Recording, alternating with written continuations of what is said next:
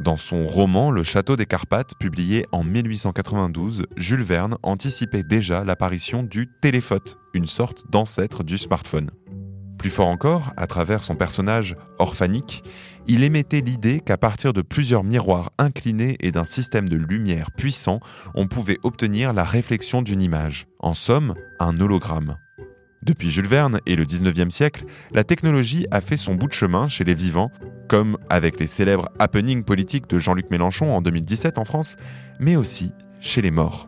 J'imagine que tu fais référence à Kim Kardashian, qui en 2018 avait reçu comme cadeau d'anniversaire un hologramme de son père décédé. À l'époque, la pop star avait tweeté un texte aussi court que dystopique, remerciant son mari pour cette surprise spéciale du paradis. Sans compter que l'hologramme du père défunt n'avait pas manqué de saluer au passage Kanye West comme étant le plus grand génie du monde. Plus largement, ce que cette résurrection spectaculaire raconte, c'est que nous vivons dans une époque passionnante, où l'hologramme, mais aussi la réalité virtuelle et l'intelligence artificielle, nous offrent la possibilité de voir et même de communiquer avec des personnes disparues. Mais ces technologies nous aideront-elles à faire notre deuil?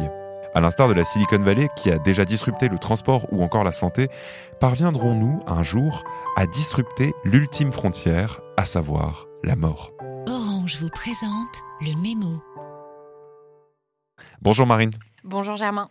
Bienvenue à toutes et à tous dans le Mémo, le podcast qui décrypte pour vous l'actualité de la société numérique à travers les médias.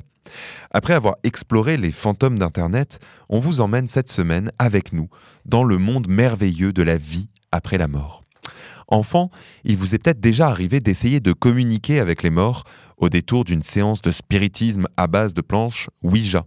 Aujourd'hui, la technologie nous permet de correspondre avec des proches disparus sans besoin de verres retournés ni de bougies ésotériques. Avec l'essor des intelligences artificielles et de la technologie en général, la volonté d'établir un contact avec les morts s'est traduite par l'apparition de nouveaux outils au réalisme étonnant. D'ailleurs, Marine, depuis quand est-ce qu'on pratique la résurrection numérique?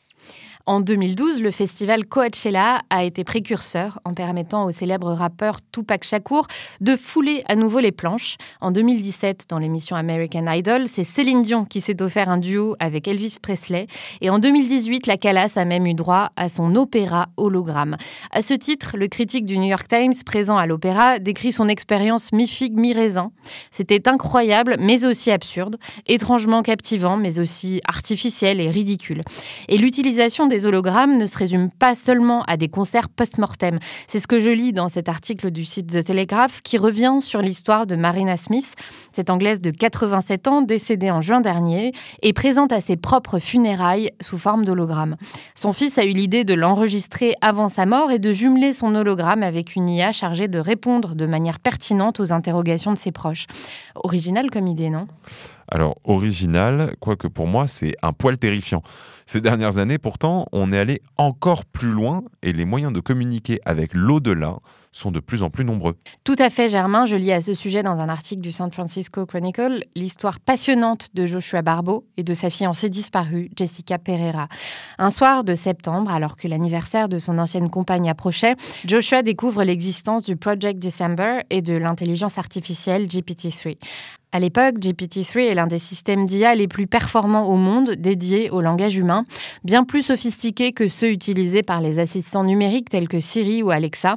En plein confinement et grâce à cette IA accessible en version bêta, Joshua a créé la Jessica Simulation, un chatbot reproduisant à l'identique la personnalité de son ancienne fiancée.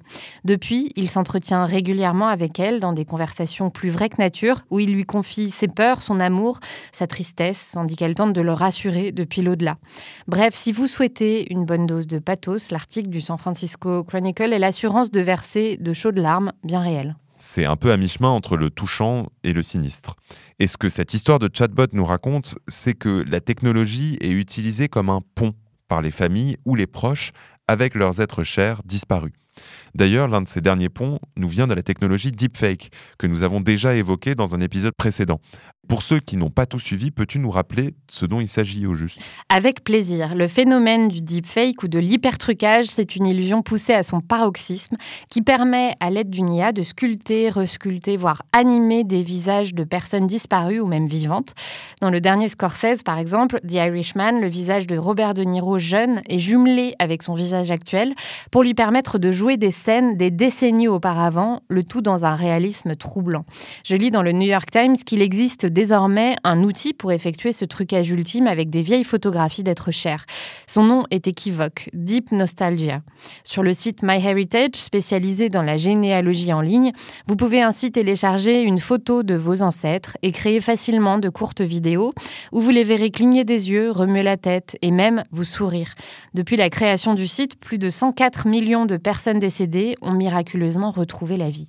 Si ça peut effrayer au premier abord, un dense article de Wired défend le parti pris que les deepfakes ne doivent pas être perçus comme un phénomène qu'il faudrait pourchasser, mais plutôt qu'ils s'inscrivent dans un échange continu entre notre rapport à la mort et nos technologies de visualisation.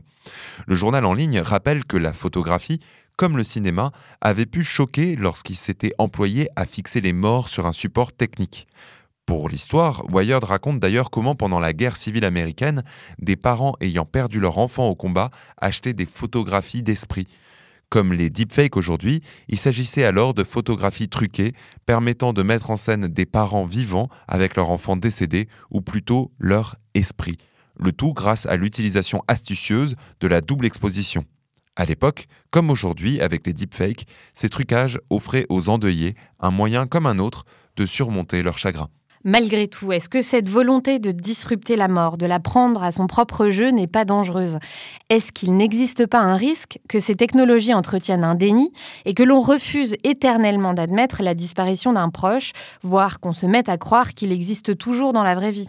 Alors c'est effectivement un des risques éthiques posés par ces technologies.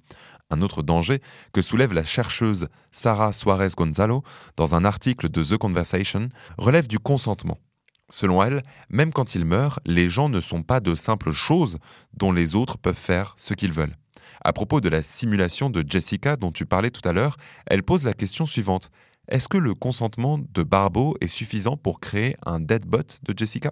Plus largement, cela pose une vaste question éthique. Si nous convenons qu'il est immoral d'utiliser des données des personnes sans leur consentement de leur vivant, pourquoi serait-il éthique de le faire après leur mort? Sur ces nouveaux questionnements, on espère que vous êtes au point sur tous les nouveaux moyens qui existent pour vous entretenir avec les morts. De mon côté, je préférerais toujours sortir mes vieux albums de famille, mais peut-être que j'ai pris un coup de vieux. En tout cas, on vous dit à la semaine prochaine pour un nouvel épisode du Mémo, et si cet épisode vous a plu, n'hésitez pas à vous abonner. C'était Le Mémo, un podcast orange.